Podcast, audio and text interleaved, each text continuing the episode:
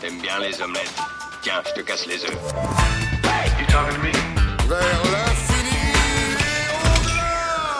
Bonjour à tous et bonjour à toutes et bienvenue pour ce nouvel épisode de du podcast qui filme, l'épisode numéro 13, aujourd'hui dédié aux séries. Autour de la table, Atel Zeda, salut, Juke, Salut. Dr Madgeek, Salut. et moi-même, Monsieur l'Ours. Donc, euh, comme à son habitude, on va vous parler euh, des séries euh, qui nous ont plu ou qui nous ont un petit peu moins plu ces derniers temps. Et puis, bah, on va commencer direct avec euh, toi, Atel Zeda. De quoi tu vas nous parler aujourd'hui? Eh bien, je vais vous parler de American Gods et euh, plus précisément, je vais vous parler, enfin plus précisément, je vais vous en parler à la suite de la saison 2 qui euh, plus ou moins vient de se terminer, en tout cas qui est disponible euh, sur Amazon Prime et non pas Netflix pour une fois. Donc euh, donc voilà. Alors le brief euh, le brief d'American Gods euh, globalement pour résumer, euh, il y a les dieux quelque part au fil des siècles passés ont fui les anciens continents, donc Europe et tout, et que c'est- enfin, on va dire Europe, j'allais dire historique, mais euh, Continental. euh, continentale, mais euh, également on a les dieux vikings qui sont venus là, on a euh, les, euh, les dieux indiens, enfin voilà, ils ont tous échoué aux États-Unis et ils essayent de vivre et de se fondre plus ou moins, enfin ils ont essayé de vivre et de se fondre plus ou moins euh, parmi la, la population américaine, quitte à devenir à passer complètement inaperçu quoi. Total, au cours des années, euh, ils ont perdu en fait, euh, j'allais dire leurs fans tellement on est euh, habitué aux réseaux sociaux, mais ils ont perdu leur euh, Adepte. Fidèle. leurs fidèles, voilà. Et, euh, et donc ils se font remplacer euh, par des nouveaux dieux que sont euh, les médias, euh, la technologie, euh, les réseaux sociaux, etc. Donc American Gods, qu'est-ce que c'est? C'est euh, c'est la guerre des anciens dieux contre les nouveaux dieux. Alors là, je vous dis comme ça, ça ressemble à un brief de série, mais tout ce que je viens de vous raconter là, c'est 100% de la saison 1. Ok. Donc, qu'est-ce que ça veut dire? Ça veut dire que sur la saison 1, on a une saison qui est assez longue à se mettre en place parce que pour comprendre tout ça, vous avez déjà bouffé quelques épisodes. Euh, mais cela dit, euh, ça construit quand même une sorte d'intrigue. On se demande pourquoi, on se demande un peu qui c'est ces mecs. euh, On commence à se rendre compte qu'ils ont un peu plus de pouvoir et qu'ils ils réagissent pas exactement de la même façon. Donc, euh, on peut passer cet épisode-là, même si on se dit putain mais de quoi on me parle quoi. Mais mais ça marche parce que les, acteurs sont là, il y a une il y a une image, il y a un traitement de, de, de l'image, de la couleur de la photo qui est super sympa. Il y a une vraie ambiance dans la série. Donc euh, donc voilà, malgré ce gros reproche que j'ai fait euh, que j'ai fait à la saison 1 qui est de euh, voilà de quoi on me parle, euh, on est on est sur une une saison que finalement j'ai assez aimé, une intrigue qui nous fait toujours aller à l'épisode d'après en disant attends là je vais forcément apprendre un peu ce qui va se passer donc j'y vais, je continue. Et euh, à la saison 1, on- à la fin de la saison 1, on a un peu tous les éléments et on se dit ah ça y est, j'ai compris. Fin de la saison. Donc euh, oui, super. Bah il y a un gros euh, voilà. À la fin de cette, la première saison, il y avait un gros euh, ah bah maintenant faut attendre la saison 2. Donc saison 2 dispo depuis euh, euh, je sais pas quelques mois ou semaines sur sur Amazon Prime et que j'ai regardé récemment. Alors niveau photo, c'est vraiment dans le traitement de l'image et tout, euh, il y a un truc que j'aime bien, vraiment. Il y a un truc à un côté Amérique, euh, Amérique profonde, avec un mélange un peu. euh, Il y, y a plusieurs dieux qui sont un peu ancrés, on va dire, certains un peu dans les années 60, d'autres carrément un peu dans les années 20 ou 30. Donc il y a, vraiment un mélange qui se fait qui est, qui est intéressant. Donc ça, on retrouve de la même façon et c'est vraiment plaisant. Par contre, euh, clairement, j'ai eu du mal à aller au bout de la deuxième saison parce que euh, le gros reproche de la saison 1 qui est euh, qui est de voilà de quoi on me parle, et ben la saison 2 en fait c'est c'est pas de quoi on me parle puisque je sais déjà, c'est juste maintenant faut balancer la suite quoi. Et au bout d'une saison 2, ben les mecs ils ont pas quasiment pas avancé. Il y a pas de progression de la narration. Alors oui, euh, en fait, vu que on sait que la guerre approche entre les dieux et tout ça, il y a une en fait les, les anciens dieux doivent constituer des alliances et tout ça, en gros pour euh, se regrouper pour combattre les nouveaux dieux qui sont surpuissants parce que c'est les médias et tout ça quoi. Mais euh, mais non, pour le coup, c'est vraiment lent. Euh, il se passe euh, pas grand chose. Il y a des petites anecdotes, enfin des petites histoires parallèles qui se développent et qui sont pas enfin qui sont sympas en soi, mais ça constitue pas un air de la guerre assez conséquent pour qu'on ait envie à chaque épisode de se dire euh, de se dire bah alors euh, qu'est-ce qui va se passer quoi. Donc euh, moi j'étais au bout, mais j'étais au bout parce qu'en fait j'étais je pense que j'étais encore dans l'élan de la saison 1 en mode putain le pitch est génial cette histoire de confrontation entre les anciens dieux et les nouveaux dieux c'est franchement c'est une bonne idée je pense. Il y avait il y a un truc à faire les mecs ils ont un bon pitch ils ont une belle photo ils ont des acteurs qui ont vraiment de la gueule on a qu'on aime bien.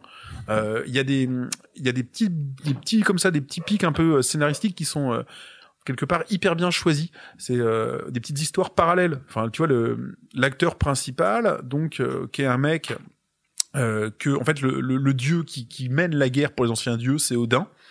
Donc on apprend ça normalement au bout de quelques épisodes.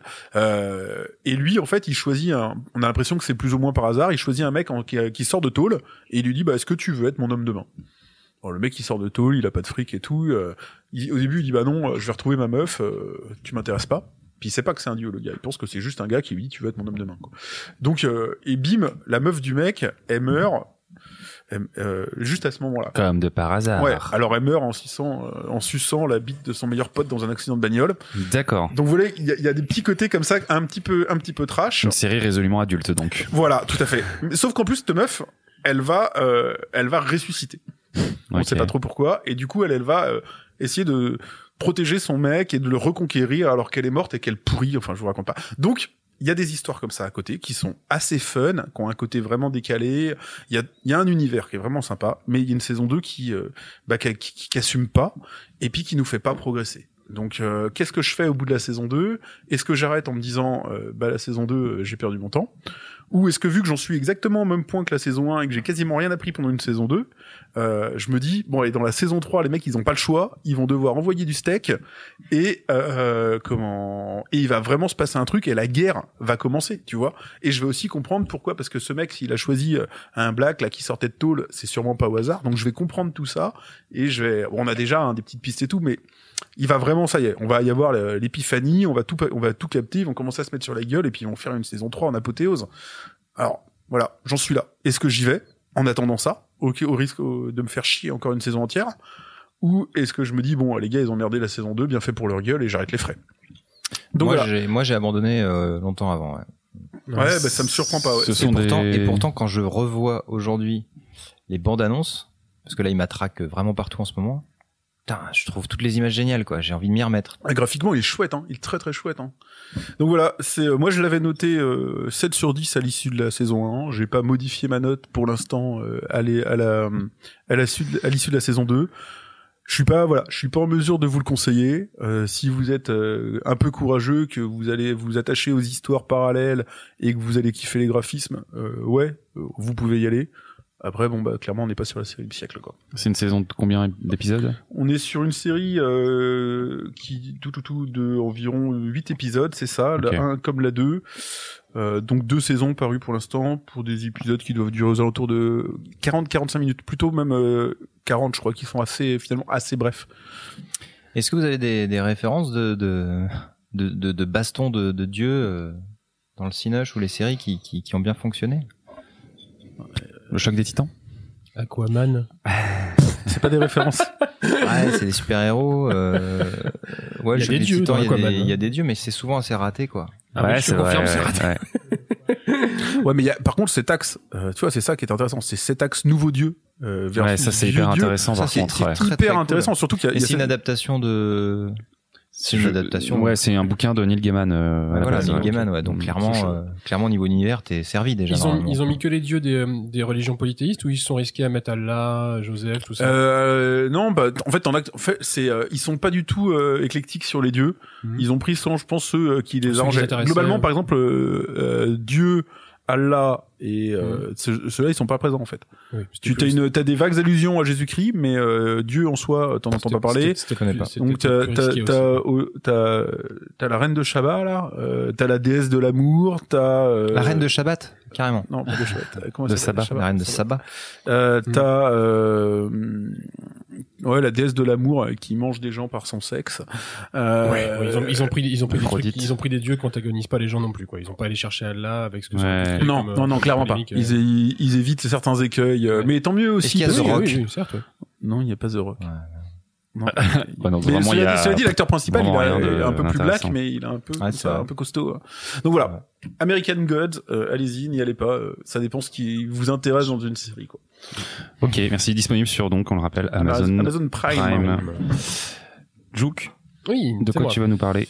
Eh en ben, série comme il y a quelques temps pour le, pro- le, le podcast qui filme, où j'étais euh, sur le film où j'étais sur les Russes, je continue sur les Russes euh, avec la série, la mini-série Tchernobyl, Ah, euh, qui est une mini-série en cinq épisodes d'HBO sur euh, sur euh, sur euh, sur la ville de Pripyat. Non, bien sûr sur la sur la sur la catastrophe de Tchernobyl. Euh, donc voilà, donc cinq épisodes. Euh, moi déjà de base j'adore les mini-séries parce qu'au moins t'as pas de problème de scénario, de quoi que ce soit. Tu sais que ça va être un début, une fin. Euh, évidemment là ça reprend, euh, ça reprend. euh, le but du jeu de Tchernobyl, c'est vraiment de reprendre les faits de ce qui s'est passé à Tchernobyl après l'explosion. C'est-à-dire que là au moment où on enregistre, il y a que deux épisodes qui ont été diffusés et que j'ai. Euh, le premier épisode, le tout début de l'épisode, c'est l'explosion du réacteur 4 et après c'est tout ce qui va se passer derrière euh, avec le traitement politique, avec avec la, la, la gestion de la crise à la fois sur place et à la fois à la fois à Moscou. Euh, voilà, ça Jouk, ça va devenir notre expert géopolitique russe. Ouais, ouais, il, a- ouais. il adore tous les films comme ça. Je- C'est pas que j'adore, c'est que du coup ça m'a attiré parce que c'est un, c'est un, un truc, euh, c'est un truc qui fait partie de la vie de tout le monde. euh, Tchernobyl. C'est comme moi et ma, ma passion pour la guerre, la Seconde Guerre mondiale. Ouais, mais j'ai la même en plus, mais des trucs comme ça historiques, moi je trouve ça, je trouve ça super intéressant. Et euh, là, pour le coup, le- la, la série est extrêmement bien réalisée, c'est du HBO euh, en pleine forme, vraiment, avec des excellents acteurs, avec une vraie, une vraie réale. Au niveau de l'histoire, en fait, euh, le seul petit souci, mais que je vais avoir moi, pas forcément tout le monde, c'est qu'à partir du moment où vous avez vu le- l'excellent documentaire qui est paru il y a très longtemps, euh, qui s'appelle La bataille de Tchernobyl, euh, en fait, vous savez à peu près tout de ce qui va être, euh, ce qui va être, euh, ce qui va être dit dans la série et comment ça va être, euh, comment ça va être évoqué. Mais c'est toujours super intéressant de voir les scènes rejouées avec des acteurs, avec des très bons acteurs en plus. Euh, y a vraiment, il y a vraiment quelque chose. C'est difficile d'avoir un avis définitif sur la série parce que il me manque trois épisodes. Euh, mais là, jusqu'ici, c'est vraiment excellemment bien joué. Ça fout des, des frissons dans le dos. Alors moi, je suis pas surpris par l'histoire parce que les trucs qu'ils racontent pour l'instant, comme je disais, je les, je les avais déjà appris dans le, dans le documentaire La bataille de Tchernobyl. Euh, mais même, même, même en sachant ce qui va arriver, enfin de le voir rejouer, de, de, de voir les scènes, de voir ce qui a pu se passer, ce qui a pu être dit, fait à cette époque-là, ça fout vraiment des frissons dans le dos. Et toujours pareil, voilà, la, la qualité de la série est là, que c'est du vrai HBO euh, qui fait du bon boulot. ok, très bien. Est-ce que par curiosité, du coup, les personnages parlent en russe? Euh, c'est une des critiques de la série, c'est que il y a du russe par moment quand on entend la radio, ce genre de choses là, mais en fait ils ont pris le parti euh, de faire parler les personnages en anglais. Voilà. Alors, en plus, euh, enfin, du coup, c'est une critique que je peux entendre parce que non seulement euh, ils ont pas pris le virage complet, c'est-à-dire qu'ils auraient pu se dire bon, bah, on laisse tomber le russe, on les fait vraiment en anglais et en anglais, basta. Non, ils parlent en anglais avec un accent russe. Ok. Donc c'est un petit peu con d'avoir fait ça. Autant aller au bout du délire et, le, et de le mettre en russe euh, sous-titré. Bon, ça, moi, jusqu'ici, ça me gêne pas beaucoup. C'est vrai que quand j'ai lu cette critique-là et que j'ai vu la série, je me suis dit oui, c'est vrai que c'est un peu con de pas être de pas être allé au bout. C'est souvent ce qui ce qu'ils font. euh, ça me fait penser au Maître du Haut Château où euh, on a des personnages du coup allemands et japonais qui euh, commencent leur phrase euh, dans leur langue natale, mais qui euh, inexplicablement la terminent en anglais en général Ouais, parce que ouais. bout d'un moment ça va quoi. Les spectateurs, Ouais. faut quand même qu'ils soient confortablement C'est euh, comme les mecs qui donnent le nom francisé des séries alors que tout le monde les connaît sous un nom euh, original. C'est ça, c'est chelou, quoi. On appelle ça un Québécois. Ah oui, exact. Ah, je vois qu'en tout cas la série est disponible a priori sur OCS en France. Oui, tout à fait. Donc euh, disponible légalement. Euh, J'en profite On pour rappelle euh, que sur OCS en ce moment il y a un mois gratuit. C'est hein, ça. Pour les, pour les Je vous remercie d'être Mais ceci n'est pas- sponsor pas Orange. Ciné Cinéma, non pas du tout. Euh, et euh, j'en profite pour en placer une, os- une sur une série qui traite aussi d'un problème avec une centrale nucléaire, qui est la série Dark, la série allemande, qui va reprendre pour une saison 2 euh, en juin. Ah, c'était euh, ça le problème. Et où il parle en Le allemand. Et ça, c'était bien. bah, c'est une série allemande, donc du Ouais. coup, pour le coup, tu peux la regarder en, en VA, VO, sous-titré français, Ça. version Ça reste allemande, original, ouais. français. si, vous Ouais, avez, mais- si vous avez aimé Inspecteur Chimansky, Elle est bah, cool à regarder. Enfin, on en a peut-être déjà parlé, mais elle est cool à Mm. regarder en allemand sous-titré. euh, Ouais, c'est vrai. Ouais, moi j'ai regardé la première saison, c'était très très bien. Bah, pour revenir à Tchernobyl, moi je sais que déjà je suis un peu comme toi. euh, les, le principe de mini-série, j'accroche de plus en plus. Mm. J'en ai marre de me faire promener sur des saisons et euh, Ouais. etc. Donc euh, les mecs, ils, quand ils commencent et qu'ils On co- dirait le personnage de Split, etc. etc. comment, à partir du moment où ils, savent qu'ils ont une fin quelque part, ils savent où ils vont. Ouais. Et ben je trouve que en général, euh, voilà, c'est condensé, c'est propre et euh, ça va à l'essentiel. Donc euh, euh, rien Et- que pour ça, je, je suis tenté de, tester ce genre de truc. Et quoi. pour ceux qui n'ont pas vu le reportage, le, le documentaire, comme ça vous apprendrez qu'on a failli ne plus pouvoir vivre en, en Europe. Oui. Et c'est pas une blague. Quoi, ça s'est pas arrêté à la frontière Mais si, Non, non, c'est même, il pas ça, c'est même pas ça, je vais pas, enfin, du coup, c'est un Mais peu, c'est un- bah oui, c'est un peu spoiler un fait historique, Oui. mais en fait, en fait, non, il n'y a pas eu que l'explosion, il y a eu encore des choses après, et, Hmm. euh, et ils ont, ils ont sacrifié des gens pour sauver, enfin, pour empêcher des choses.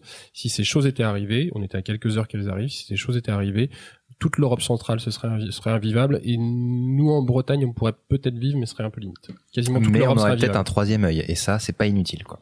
Tu serais une corneille. C'est même un peu classe. Et du coup, ouais, non, non, c'est pas, c'est pas un truc de science-fiction, de mec alarmiste ou de complotiste, etc., etc. C'est vrai, c'est admis Hmm. par, c'est admis par, le- par l'État russe. Si, si, si les surcatastrophes qui ont failli arriver quelques heures et quelques jours après l'explosion étaient arrivées, le- l'Europe serait vraiment quasiment invivable. Très bien, merci Juke, Tchernobyl. du coup, Voilà, bonne soirée. merci Jules pour en même l'ambiance. temps, avec un You. titre comme Tchernobyl, on pouvait s'attendre à quelque ça. chose de d'assez euh, dramatique. C'est ça. C'était la partie géopolitique de l'émission. Merci à Exactement. notre envoyé spécial Russie. De rien. Retour dans les studios avec Dr McGeek. Tu vas nous parler d'une série dont le titre me semble assez compliqué à dire. Ouais, moi je vais vous parler d'une autre série Amazon Prime parce qu'on commence tous à s'habituer un petit peu à, euh, à, à plus aller faire nos emplettes seulement sur euh, Netflix. hein. Maintenant, on a Amazon Prime, on a OCS. euh, je vous rappelle aussi pour ceux qui sont un peu curieux que YouTube euh, lan- euh, lance pas Ouais, mal de séries et que ouais. souvent les les, les premiers Oh, épisodes ouais, ils sont, reviennent dessus YouTube parce qu'ils ont fait un petit bid quand même. sont gratuits. Bah moi j'ai vu des belles choses. Ouais, non, non, après, je dis pas pour les séries, mais pour le, pour la, l'offre en elle-même, ils ont fait un petit bid.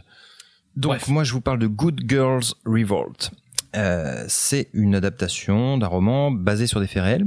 Et donc ces faits réels qui étaient l'action des femmes du magazine Newsweek dans leur procès contre leur employeur, donc aux États-Unis à la fin des années 60, début des années 70.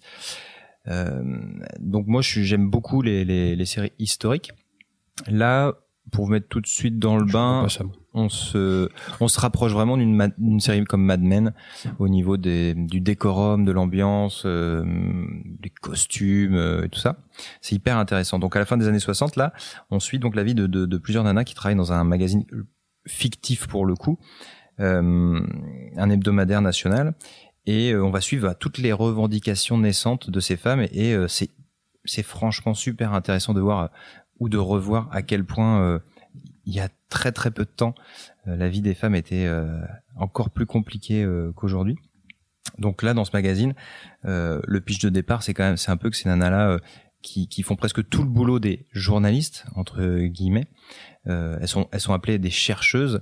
Parfois, elles écrivent les articles à la place des hommes, mais ça reste les hommes qui les, qui signent l'article dans le magazine, quoi. Donc elles sont vraiment reléguées euh, au rang de documentaristes. Elles sont moins bien payées. Euh, elles ont pas le droit de signer ce qu'elles écrivent, etc. Et donc euh, une grogne commence à se faire sentir euh, euh, et elles vont se fédérer autour d'une avocate pour faire valoir euh, leurs droits.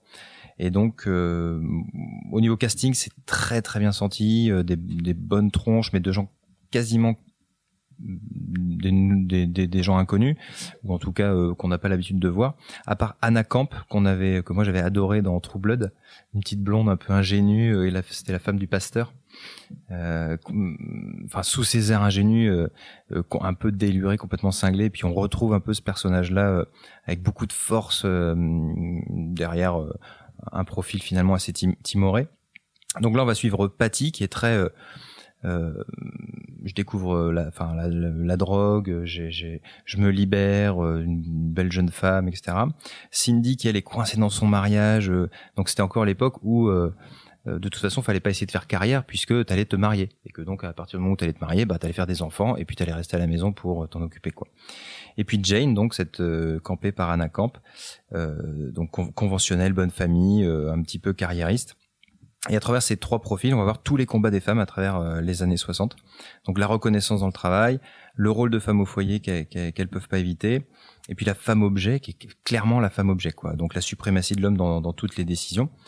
Et puis euh, des, choses assez euh, euh, incongrues ou euh, marrantes comme euh, voilà on découvre assez vite dans la série ces nanas qui, qui, qui commencent à se libérer finalement. Euh, Cindy, par exemple, la, personnage de la femme au foyer, là, euh, euh, dans un épisode, elle, elle se, pour la première fois de sa vie, elle se met devant un, miroir pour voir à quoi ressemble son minou. Mhm. et chose qu'elle avait jamais faite. Donc euh, ni le toucher, ni le regarder, ni savoir à quoi ça ressemble, parce que c'est, finalement c'était l'objet de son mari, quoi. Et donc on, voilà, on va suivre toutes ces, ces libérations. Et ce qui est super génial dans, dans je trouve dans cette série, c'est, c'est déjà il y a une vraie immersion euh, euh, totale à grand renfort hein, encore de, de fond vert et tout ça, mais qui, qui deviennent aujourd'hui complètement invisibles. euh. Donc, on redécouvre le, le, le San Francisco euh, des, des, des années euh, 70. Et on voit et, et, et ce qui est super intéressant, c'est que donc on voit cette société, mais à travers le prisme d'un journal, d'un hebdomadaire, quoi. Et donc du coup, euh, il y a un angle d'attaque super excellent parce qu'on suit aussi leurs grandes décisions au niveau des, euh, euh, des- de- qu'est-ce que je mets en une par exemple? C'est historiquement un journal qui, euh, depuis dix ans, c'est la guerre du Vietnam, donc pour vous rappeler un peu le contexte historique. Euh, c'est les Black Panthers, euh, euh, en plus de l'émancipation des femmes, et donc, euh, eh ben, on va, on suit avec eux le- les choix de une, quoi. Et, et c'est un journal qui historiquement, L'émancipation des gays aussi, du coup, à San Francisco à cette époque-là. Exactement. Ouais. Euh, et donc on va. euh, euh, avant, ils faisaient que, que des couvertures sur la guerre parce que euh, euh, leurs abonnés, c'est ça qu'ils veulent lire, quoi. Et euh, euh, donc on, on les suit sur plein de questions un peu touchy comme ça sur pourquoi on fait une une. euh, euh, est-ce qu'on essaie de damer le pion au Times euh, Est-ce qu'on essaye de faire quelque chose d'original ou est-ce qu'on essaie de faire quelque chose qui plaît à nos abonnés Euh, en deuxième lecture, t'as un autre truc que j'ai trouvé super intéressant euh, professionnellement, c'est euh, c'est ce côté euh, justement, est-ce que tu fais un journal pour tes abonnés ou est-ce que tu fais un journal pour que en kiosque de nouveaux fidèles, tu vois, soient attirés par ce que tu fais. Ce qui est évidemment pas du tout la même chose parce que tes abonnés ils sont souvent historiques et donc c'est ils sont c'est souvent un peu vieillissant. Tu, tu les as habitués à ce que t'écrivais, alors que pour survivre, il faut euh, il faut séduire un nouveau public toujours plus enfin plus jeune euh, qui, qui a un pouvoir d'achat et c'est c'est des ça c'est des problématiques qu'on retrouve complètement aujourd'hui dans le monde de l'é- de l'édition et je trouve ça euh, super intéressant. Donc euh, bon historiquement c'est c'est franchement c'est c'est- ça fait du bien de se, de se rafraîchir la mémoire. J'ai eu- il y a, y a un petit truc qui m'a déçu mais qui est- qui n'impacte pas la série la qualité de la série c'est euh, t'aurais voulu que une série qui te replonge comme ça dans les années 70 soit blindée musicalement. Comme on l'a eu sur d'autres séries qui- Ouais. qui- dont c'était presque le cœur du, du, du truc.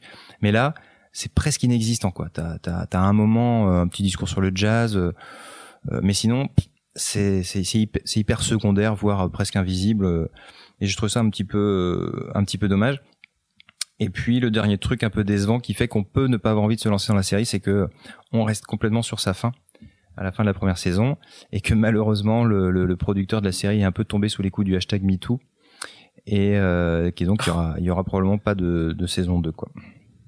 C'est Voilà. hyper ironique, ça, quand même. Ouais. Mais c'est hyper ironique d'ailleurs le, le enfin l'anecdote c'est que la, la fameuse Anna Camp là euh, euh, elle a profité de, de- du hashtag MeToo pour essayer de relancer en fait la, la série en disant que si le truc s'arrêtait c'est que le producteur en fait était misogyne et qu'il avait tout fait pour que ça se passe pas enfin des trucs comme ça. Mhm. et donc elle avait essayé de, de rallier à elle euh, d'autres euh, d'autres maisons de prod et tout ça machin mais on, a priori pour l'instant ça n'aura pas de suite quoi.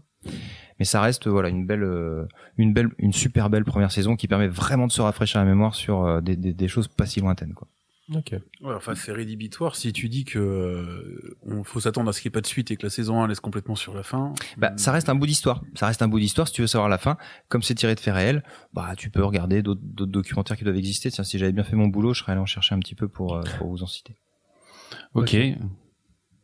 Non, rien du tout. Un beau joke. Euh, moi j'en ai, tiens, moi j'ai oui. Est-ce- que c'est à rapprocher les euh, différents films euh, sur le monde journalistique qu'on a eu et les grosses enquêtes Je pense à Pentagon Papers, euh, etc., etc. Je pense En que fait, ça, sur sur, ça sur plus sur un- la vague MeToo que la vague. euh, non mais les, trucs pas, comme Pentagon. Papers c'était sur un, un fait ouais. vraiment sur un fait. Alors que là, t'es sur un mouvement.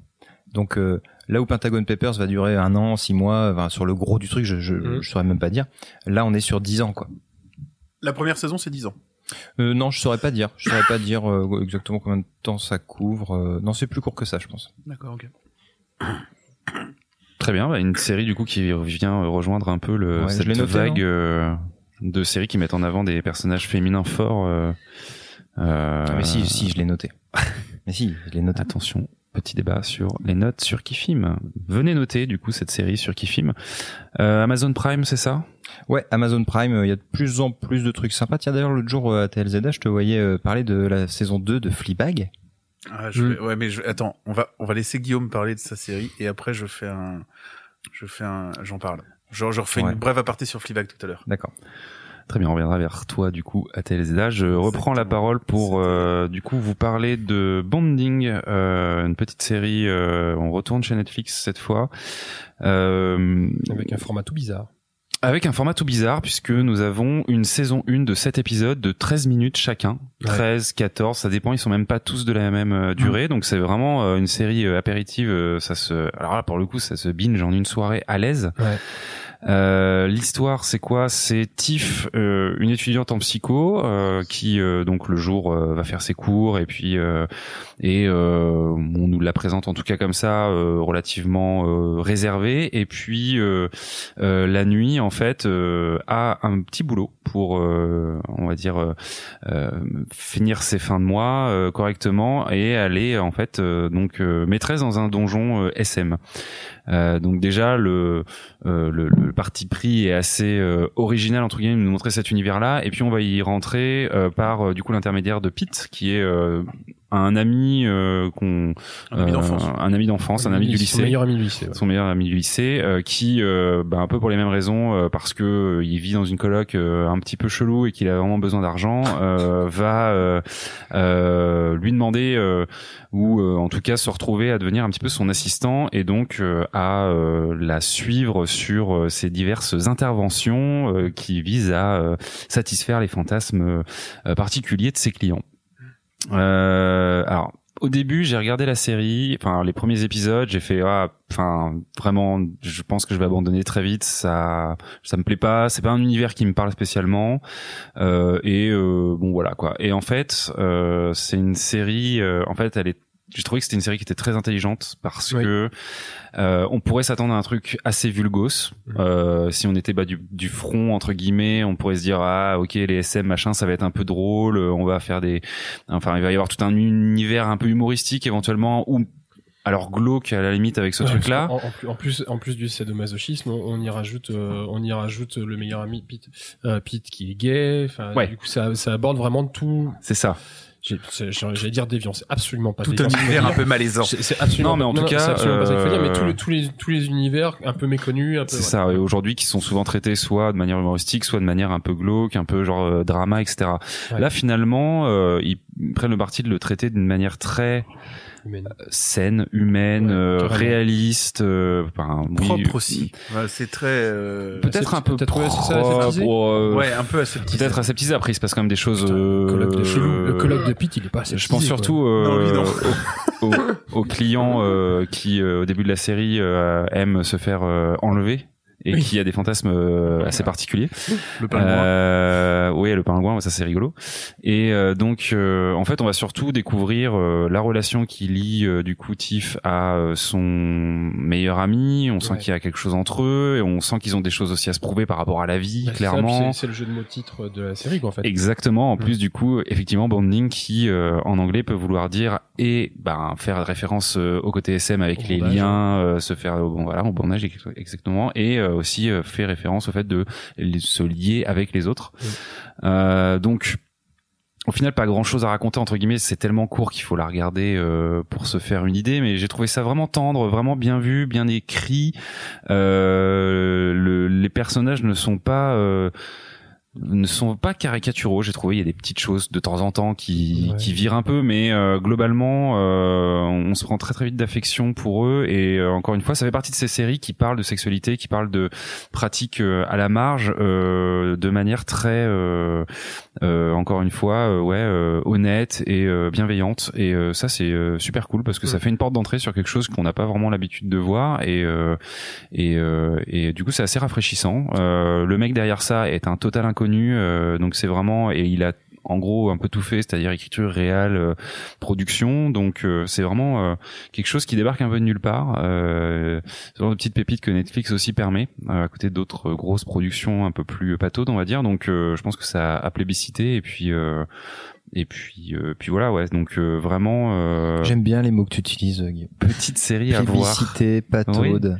C'est beau. Franchement, c'est beau. Mot contre Mais, triple. mais ouais, j'ai eu le même avis sur la série. Moi, j'ai trouvé aussi très ouais. intelligente, très très humaine. Et, euh, ça, ça montre un, un tas de trucs que plein de gens n'ont pas l'habitude de voir, et, euh, et ça le montre de façon simple et gentille, sans le côté péjoratif de ce que peut vouloir dire gentil, quoi.